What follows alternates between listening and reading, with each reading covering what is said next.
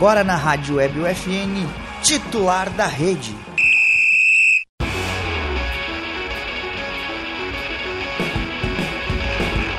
Boa noite, caros ouvintes da Rádio Web UFN. Sejam todos bem-vindos ao Titular da Rede, o programa de esportes que semanalmente levará até você novidades e atualizações sobre o esporte local. Eu sou o acadêmico Lucas Acosta e aqui comigo da bancada está Luana Giacomelli, jornalista. O titular da rede apresenta a partir de hoje uma estrutura totalmente reformulada, com o objetivo de pautar assuntos sobre modalidades esportivas de âmbito municipal e estadual, além de contar com a participação de convidados atuantes em diferentes setores profissionais vinculados aos nichos de esporte e saúde. O programa conta com a produção e apresentação dos acadêmicos de jornalismo da UFN e tem a supervisão do professor e jornalista Bebeto Badic, na central técnica Clenilson Oliveira e Alan Carrion. Agora, o FN Esportes, com Matheus Jardim.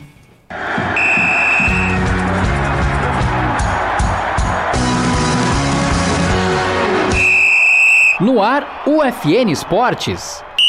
Você vai saber agora as principais notícias do esporte no mundo, Brasil e em Santa Maria.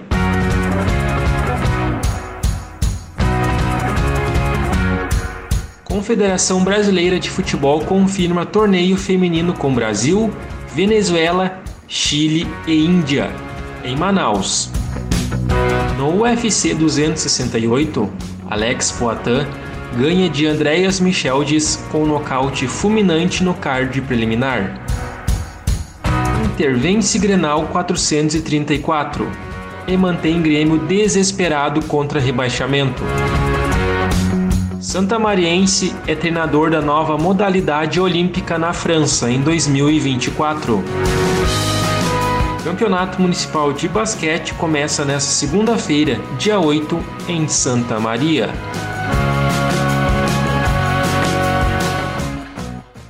Este é o programa UFN Esportes. Produção e apresentação do acadêmico de jornalismo Matheus Andrade. A seleção brasileira feminina vai ter como último compromisso da temporada de 2021 a disputa do Torneio Internacional de Futebol Feminino. O time canarinho volta a atuar em casa, com três jogos diante da Venezuela, Índia e Chile.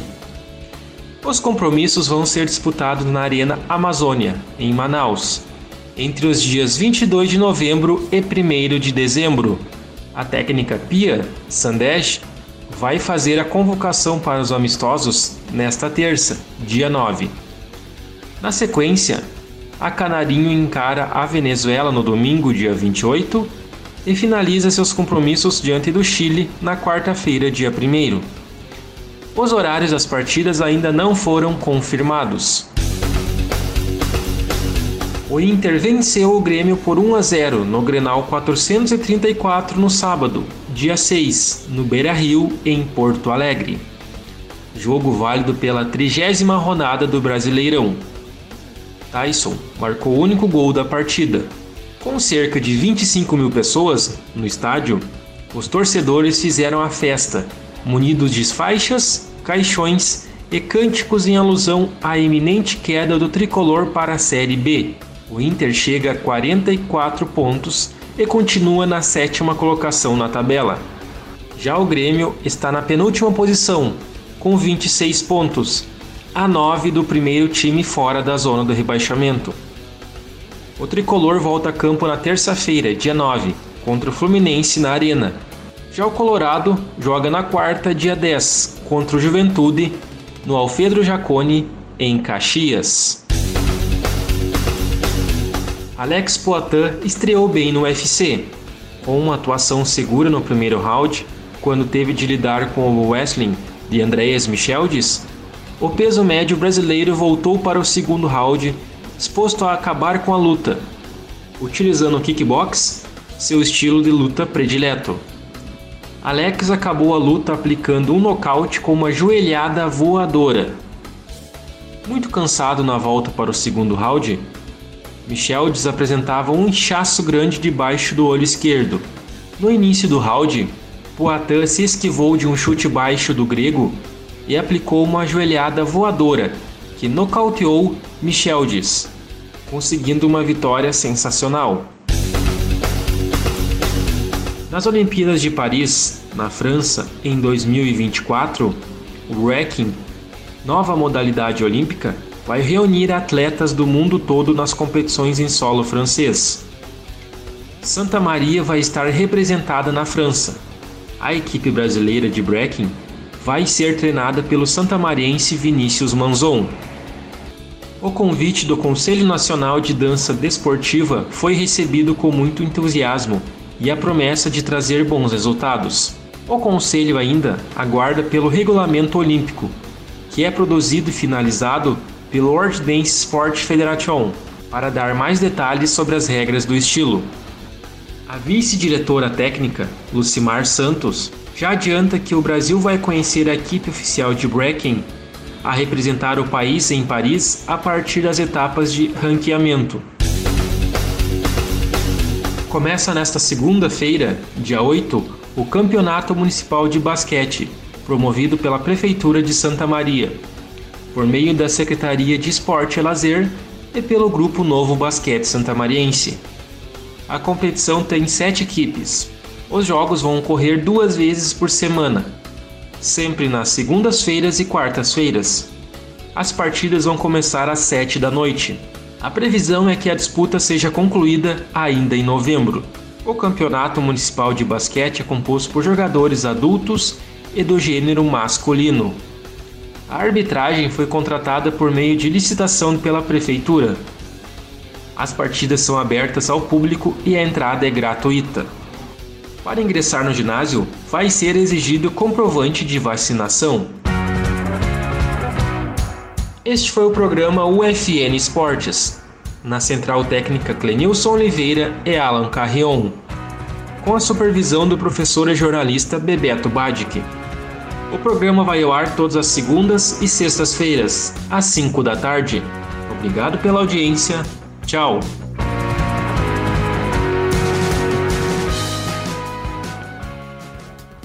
Aproveitando que o colega Matheus falou, vale ressaltar que Formiga vai fazer a despedida dela na seleção brasileira de futebol feminino nesse torneio. A jogadora de meio-campo atuou em sete Olimpíadas, sete Copas do Mundo, passou 26 anos na seleção brasileira e disputou 233 jogos, uma jogadora fundamental que deixa todo um legado na seleção.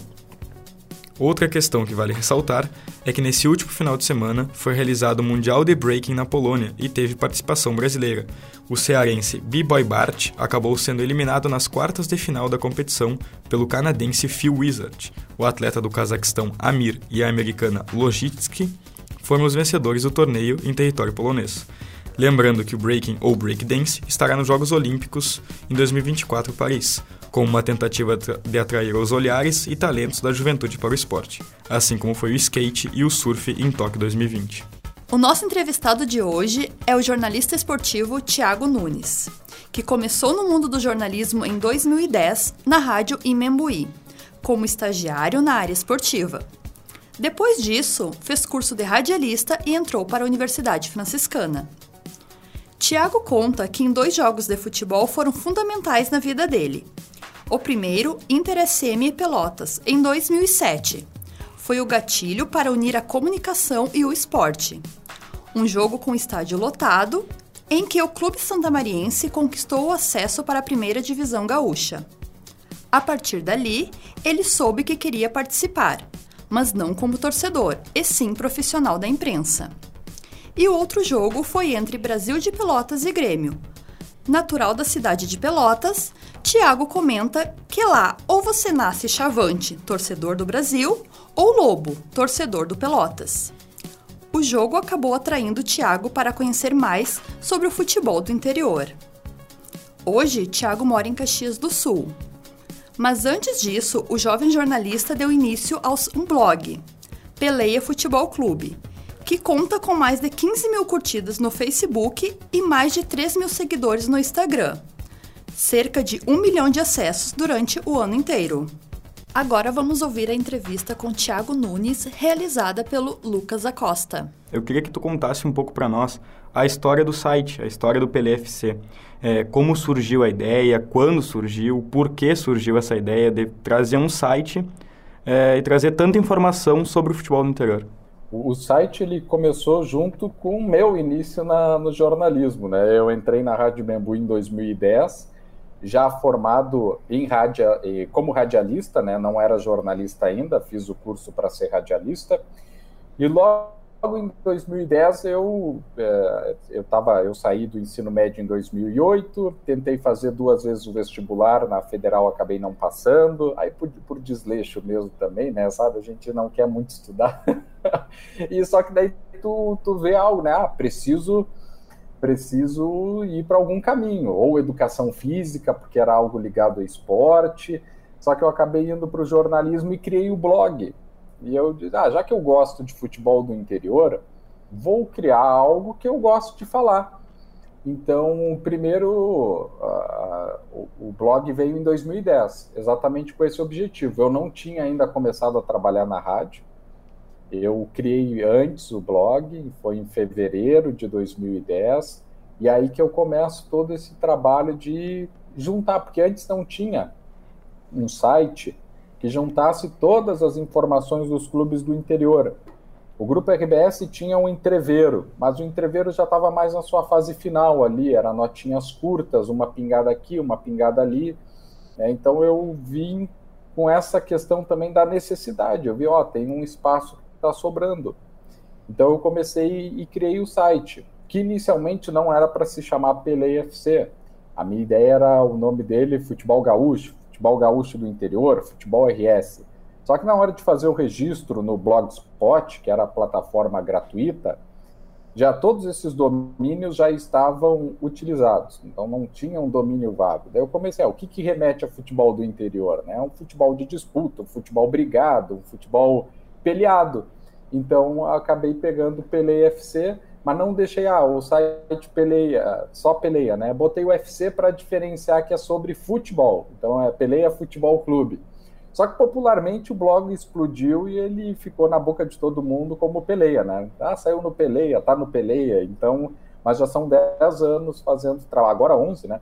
11 anos fazendo trabalho cobrindo o futebol gaúcho do interior é, com o Peleia FC, que desses anos todos. É, foram mais de, de mil postagens, né? são números que até a gente se assusta quando vai trazer uma retrospectiva aí do site. Só esse ano já passou de um milhão de acessos, são quase 200 mil acessos mês. Então é um site que hoje, graças a um trabalho formiguinha de todo dia estar tá, uh, atualizando ele, de todo dia estar tá buscando informação, e hoje ele está aí, né? E eu consigo conciliar tanto o trabalho quando eu tinha na Rádio Membuí com o site. Hoje eu trabalho aqui em Caxias do Sul com a TV, é, a Xplay TV, que faz a TV do Juventude, e consigo conciliar também. Então, é, isso é gratificante. É, já que tu tocou nesse assunto, Thiago, eu queria que tu comentasse também um pouco dos principais desafios que tu encontrou é, para falar sobre o futebol do interior. Já que a gente sabe que, que tanto aqui no Rio Grande do Sul como fora do, do estado também, esses times do interior, eles vivem sempre nos altos e baixos. Então, quais são os principais desafios de, desse site e também como chega a informação até ti? Já que no site a gente encontra contratações, mudança de comissão técnica, é, tudo, todas as informações relevantes dos times do interior a gente encontra ali. É, é, é um trabalho formiguinha, porque a informação chega de várias formas. É, quando está em começo de pré-temporada, movimentação dos clubes, eu faço um, um, giro, né, um plantão aí por site dos clubes, Facebook dos clubes, Twitter dos clubes. Muitos clubes não têm site, ou tem, não tem Facebook, então é um trabalho formiguinha, assim, dito, ah, os clubes do gauchão, eu passo ali e tenho a lista dos sites de todos os clubes e vou abrindo um por um para ver se tem novidade. Se não tem, às vezes o clube não atualiza o site, mas é um clube que é mais ágil no Facebook, então eu atualizo, fico monitorando o Facebook. Como eu tô, eu trabalho com jornalismo, então eu estou o dia inteiro conectado nas redes sociais. Então, às vezes, o que acontece? Eu estou no trabalho, abri o Facebook, vem lá a notícia do Caxias anunciando o novo técnico. Às vezes eu não posso atualizar na hora aquela informação, mas para eu não esquecer, eu uso a tática. Tem gente que anota no papel, tem gente que né, cria bilhete no celular. eu me encaminho um e-mail. então eu abro o meu e-mail do celular e me mando tá um e-mail. É, como ponho lá, né? Uh, Caxias, novo técnico. Porque o meu e-mail, eu utilizo ele todo dia. E, e se tem uma coisa que eu não gosto é de e-mail não lido. Então eu sou obrigado a ler aquele e-mail, fazer a reportagem e deletar o e-mail depois. Porque a minha caixa de e-mail é assim, as, tem todos os e-mails estão lidos. Se tiver um que não está lido, é que ou é algo para fazer, ou é uma matéria para publicar. Então eu acabei pegando essa tática. Mas também tem a informação que chega por grupo de WhatsApp. Eu estou em alguns grupos da imprensa, tem clubes como o Brasil de Farroupilha, que tem grupo da imprensa, sabe? Eu, eu, Juventude também, o Caxias também. Então recebo muita coisa por grupo de WhatsApp. E também tem o próprio uh, profissional que acaba me avisando é, por esse tempo todo aí de trabalho, o técnico, ó, fechei com tal clube, ó, acertei com fulano de tal. Então são várias formas que se tem de pegar informação. É, e, e, a partir do momento que eu recebo a informação, claro, se tem clubes que mandam por e-mail também a informação, e daí a gente sempre tem um trabalho jornalístico para ver ah, o que, que é dessa informação que ele mandou, o que, que eu posso publicar na íntegra, o que, que né, às vezes tem coisas que não precisa publicar, que é mais né, a assessoria de imprensa manda, às vezes enaltecendo o trabalho, tudo. A gente também não pode deixar de falar da pandemia, né? É, ela afetou, se não todos, grande parte dos, dos clubes no mundo. É, mas acredito que em maior escala os menores, né? É, aqueles tanto do futebol do interior, clube com menor, é, na, no quesito financeiro, né? Com menor poder financeiro. É, o que tu conseguiu notar? É, quais foram as principais mudanças que tu percebeu com essa situação, já que tu está em meio à cobertura entrevistas, sempre com as personalidades do futebol gaúcho? É, o, o, futebol do interior sofreu muito com a paralisação da pandemia. Os clubes financeiramente tiveram sérios prejuízos, né? Os grandes eh, reclamam já bastante no cenário brasileiro, mas eles têm uma cota de televisão, cota de sócios que dá um suporte, mesmo o futebol parando. Tanto é que nenhum clube da Série A do Brasileirão, Série B ou Série C, ou até a Série D, porque a CBF ajudou financeiramente, nenhum clube quebrou. É, já no futebol do interior, os clubes não têm cota de TV, né, os patrocínios já são escassos, não tem sócios, porque quem tem sócio no futebol gaúcho do interior do estado é Juventude, Brasil de Pelotas e um pouco Caxias, então os demais não trabalham com cota de sócios, é uma situação bem diferente. Então eles já estavam quebrados, basicamente. A pandemia acabou complicando ainda mais esse processo. E o retorno, quando se imaginava, ah, vai voltar o futebol, vai voltar o público, o público não voltou ao, ao estádio. Há um receio, há a questão financeira, porque o torcedor voltou e está fragilizado financeiramente, o torcedor perdeu o emprego, entre comprar né, carne, leite e, e, comprar um ingresso, é óbvio que ele vai comprar alimentação. A gente passa por um período econômico no país de inflação que é terrível também, gasolina subindo e tudo mais, então o torcedor vai cortar. Ele vai cortar do quê? Vai cortar do futebol. Se ele não pode ir ao estádio, né? Ele vai assistir na FGF TV, que tem aí a facilidade de assistir pelo Facebook, pelo YouTube, tu paga uma vez só e assiste todos os jogos do teu time. Então, os clubes já estavam fragilizados, saíram mais ainda. Eu acredito que para o ano que vem, virada de ano, economia melhorando, porque os clubes dependem muito da economia local, e se a economia local está fragilizada, eles vão sofrer ainda mais. Então, acredito que para o ano que vem, os clubes do interior, com né, um trabalho de planejamento, um trabalho mais é, pé, pé no chão, eles consigam voltar com um pouco mais de força e aí eu digo na divisão de acesso e na terceirona gaúcha, porque gaúchão ainda tem um pedaço né, de cota de televisão, que para o ano que vem vai reduzir também, porque a emissora que tinha os direitos já anunciou que não vai mais transmitir estaduais, a principal emissora do país. Então os clubes do gauchão vão ter uma queda de receita e aí pode ser uma queda grande, mas igual vão ter um valor. Mas a pandemia eu esperava que o retorno dela fosse, como é que eu vou dizer, mais tranquila dentro de campo, sabe? Só que a gente está vendo totalmente ao contrário. O futebol voltou e os nervos estão à flor da pele.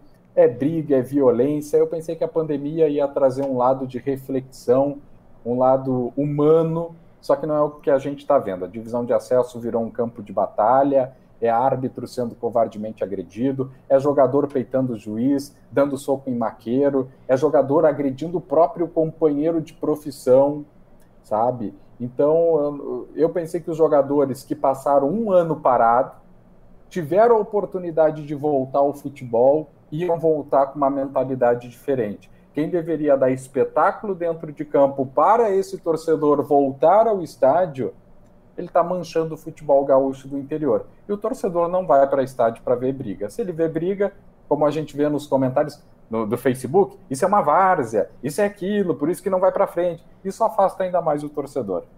É, já são várias situações recorrentes que têm acontecido na divisão de acesso, né? É, e principalmente a divisão de acesso, onde não se esperava essas circunstâncias. A gente teve uma terceirona gaúcha que foi espetacular, a terceirona gaúcha, onde é muito mais difícil, né? E aí vem uma divisão de acesso, poxa, voltou o campeonato, 700 empregos sendo gerados, torcedor daqui a pouco vai voltar também. Podia ser um grande momento do futebol do interior, e a divisão de acesso está saindo da página do, do esporte, indo para a página policial a cada rodada. A gente teve jogo com brigada militar em campo soltando gás de pimenta porque jogadores, colegas de profissão se agredindo. Então é um absurdo o que está acontecendo, né? Infelizmente, eu esperava que a pandemia ia trazer o lado humano do ser humano, mas tá, é, é um exemplo negativo, péssimo dessa divisão de acesso. Tiago, falando agora sobre o teu momento atual é, como narrador, é, tu acompanha o Juventude, um time muito tradicional do, no esporte no cenário nacional, dá para colocar assim, né? um campeão da Copa do Brasil, com uma torcida gigantesca aqui no Rio Grande do Sul. É, qual é a experiência de viajar pelo país é, acompanhando e narrando um time de Série A do Campeonato Brasileiro, que também é um dos campeonatos mais disputados do mundo, né?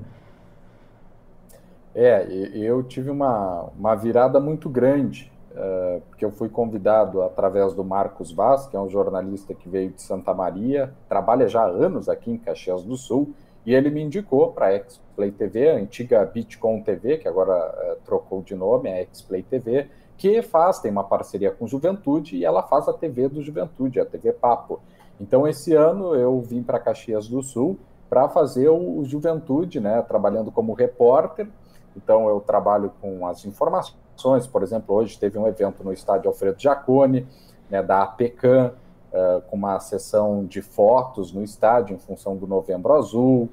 E eu estive lá fazendo a matéria para a TV do Juventude. Quando tem jogos, a gente faz a cobertura do, do jogo, uma cobertura completa, que é o pré-jogo, com camarote jaconeiro, depois jornada esportiva, tem um intervalo também, e o pós-jogo, papo final. Então a gente faz uma jornada completa que é transmitida pelas plataformas do Juventude, Facebook e YouTube, e também da Xplay TV. É, e, e, é algo fantástico, porque a, no ano passado, nesse mesmo período, eu estava fazendo cobertura de Copa FGF, né? Ou nem disso, porque estava tudo parado, mas no período anterior, quando começou a voltar, e foi no final do ano que começa a voltar com a Copinha, é, então, e depois, seis meses depois, eu estou cobrindo o Campeonato Brasileiro, Copa do Brasil, Série A.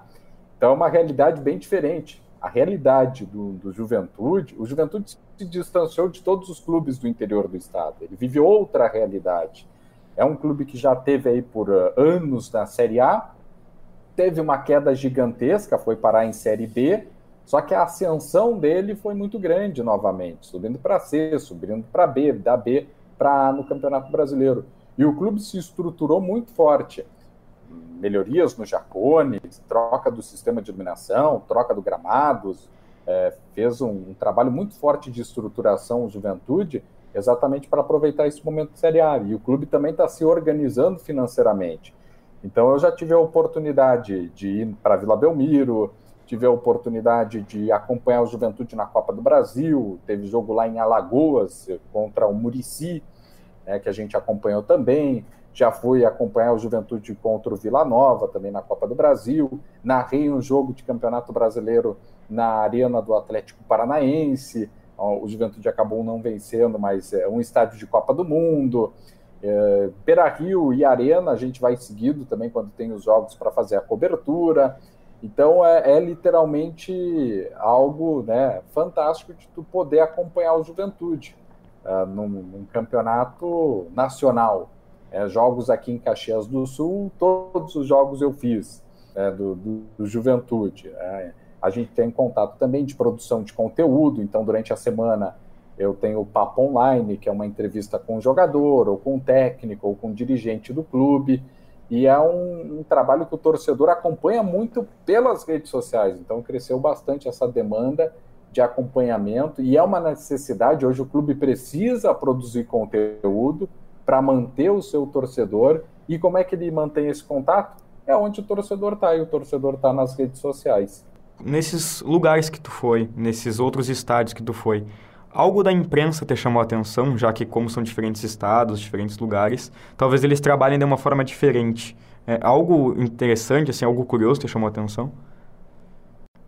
Eu diria que é a estrutura, sabe? É a estrutura para a imprensa trabalhar. Uh, tem, claro, cada local tem a sua peculiaridade. A gente fez transmissão em estádio como em Alagoas, no, no, município de que é um município muito pequeno, né? Um município ali de 8, 10 mil habitantes, é uma comunidade muito humilde. É um estádio onde é um estádio municipal, acanhadinho, então uma estrutura mínima, que lembra muito o nosso futebol gaúcho do interior do estado. Mas também tu vai para uma Vila Belmiro, né, que é um estádio icônico do Rei Pelé, e tu vê que é um estádio que tu passa, se tu passa pela rua, tu nem percebe que ele tem um estádio. Então, mas é, é um trabalho que se tem né, de, de, cobertura jornalística que é muito forte. Um centro como São Paulo é um, uma cobertura jornalística muito grande. Só que o que me chamou a atenção é que em tempos de pandemia, as emissoras não estão indo para os estádios. Quando eu fui fazer o jogo do Santos, na Vila Belmiro, só tinha eu da, de, da imprensa destinada ao clube visitante, né, onde geralmente é tomado de repórteres. Então a pandemia afetou muito isso também, né? O pessoal não estava indo, aí fica através do, do, tubo, como a gente diz, transmissão pela TV. Uh, ah, fora isso, a gente tem já na Arena da Baixada aí uma, uma grande gama de profissionais para cobrir sabe? Então aí já muda bastante. Na Arena da Baixada, todo o setor destinado à imprensa estava lotado para fazer a cobertura. A gente, a gente ainda ficou num espaço separado por ser a TV do Juventude. Tem, tem um, os clubes têm um pouco dessa parceria, sabe? Ah, de, de, a TV do clube destina uma cabine, assim. Mas eu já trabalhei na arena em Porto Alegre, onde tem um, uma cabine gigantesca que tu divide com outros três profissionais de imprensa, sabe? E já trabalhei na Arena da Baixada, onde deram uma cabine exclusiva para o clube. Então, é, é, tu pega de tudo para fazer cobertura no, no, futebol, onde tem os jogos. Né? Campeonato Gaúcho, então, a gente cobriu todos os jogos do Campeonato Gaúcho do Juventude, tanto no Jacone quanto fora. Aliás, ele acabou jogando todas as partidas fora porque o Jacone estava em obras. E, então, o que chama atenção nesse sentido é a estrutura, né? Tu vai pegar um estádio de Copa do Mundo com cabine, com ar-condicionado e tudo mais, e tu vai pegar um, um, estádio que às vezes não tem nenhuma banqueta para te escrever a escalação. É, daí tu tem que te adaptar. E agora, se tu puder deixar alguma, alguma dica para quem quer seguir esse mesmo caminho, esse caminho do jornalismo esportivo. Para quem quer seguir o jornalismo esportivo, né, primeiro tem que gostar, tem, e, e eu, e eu sugiro assim, ó, comece pelo, pela sua cidade, cobrindo o que tem na sua cidade, porque toda cidade tem, ou é um time amador, é um time profissional, ou é vôlei, ou é basquete, ou é futsal, categorias de base, então comece pelo local. E depois, com o tempo, isso vai servindo de experiência né, para crescer. E aí alçar voos, ir para outras cidades, para outros lugares e ampliar. Então, é, eu, eu falo muito também, escute bastante rádio, rádio local, leia bastante, seja jornal, literatura esportiva. É, procure sempre estar muito bem informado do que, que é. Eu quero ser jornalista esportivo. Então tem que estar por dentro do que, que acontece no jornalismo esportivo. Ouvi muito, e aí o, o YouTube hoje tem essa onda dos podcasts e, Então é uma gama fantástica e olhar as oportunidades. Bom, Thiago, queria te agradecer imensamente por essa entrevista. É, tenho certeza que toda pessoa que ouvir vai, vai adquirir muito conhecimento e também muita informação sobre narração, é, times do interior, jornalismo esportivo, tudo isso. Eu que agradeço aí estar falando com o pessoal da nossa UFN. Um abraço para ti, Lucas, para o Clenilson. Muitos trabalhos também aí com o pessoal da edição, grande profissional aí do nosso rádio de Santa Maria também. E então fica o meu abraço, meu agradecimento. E é aquilo sempre quando a gente passa por Santa Maria, a gente dá uma passada pela universidade, porque a gente deixa amigos, né? os professores se tornam nossos amigos, depois de formados a gente vira colega, então é, é muito bacana mesmo, eu agradeço imensamente. Tá aí nossa entrevista com o jornalista esportivo Thiago Nunes, que realiza um trabalho muito interessante com o futebol do interior, que a gente não vê em qualquer lugar, com tanto conhecimento e informação. Lembrando, né, Lucas, que o Thiago ele participou já aqui do programa, titular da rede. Eu trabalhei com ele nos jogos do Inter SM. Um grande profissional, bom ver ele voando assim e conquistando o mundo, né? E agora vamos passar algumas informações e notícias sobre o mundo dos esportes no cenário regional e nacional. Judô em Santa Maria.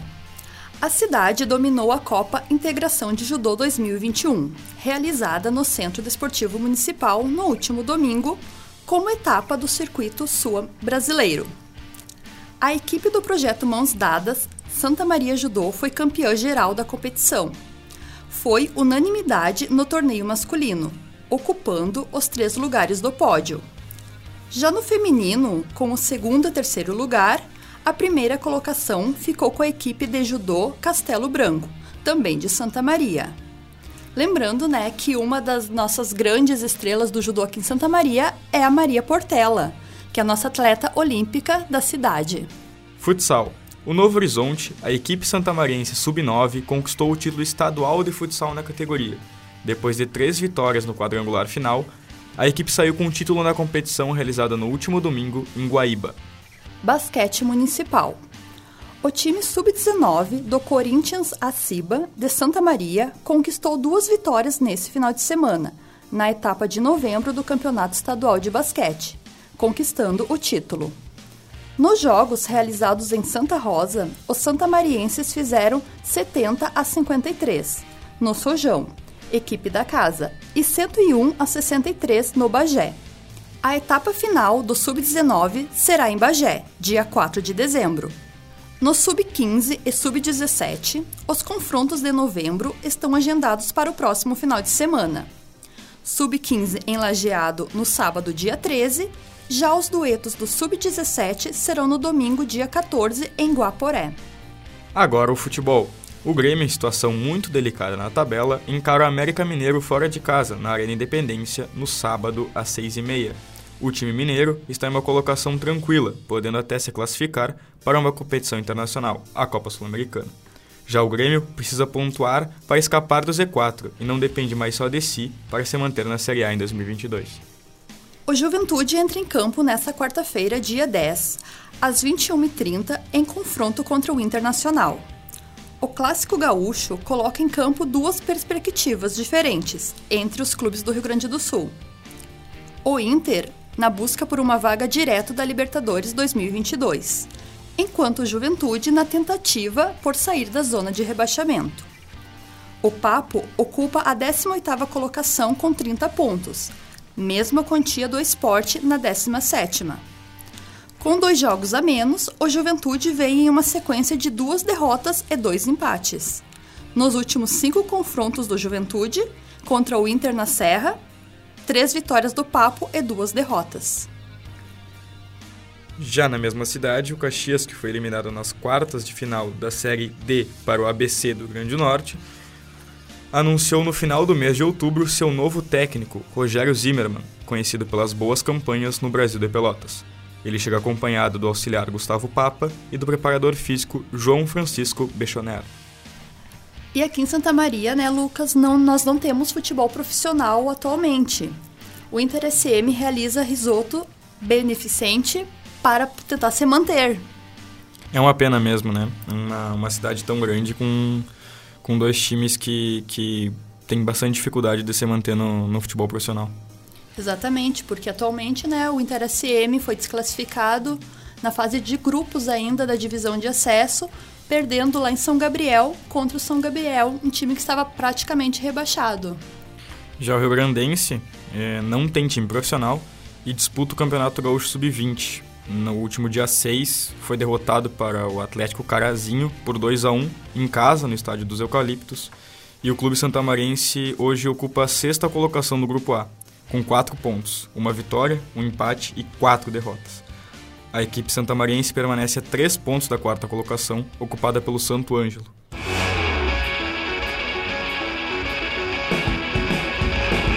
Chegamos ao final da primeira edição do retorno do titular da rede em 2021. O programa tem a produção dos acadêmicos Lucas Acosta e Jean Marco de Vargas e a apresentação de Lucas Acosta e Luana Giacomelli. Na central técnica, Clenilson Oliveira e Alan Carrion. O titular da rede conta com a supervisão do professor e jornalista Bebeto Badic. Tchau, tchau, até a próxima. Até a próxima.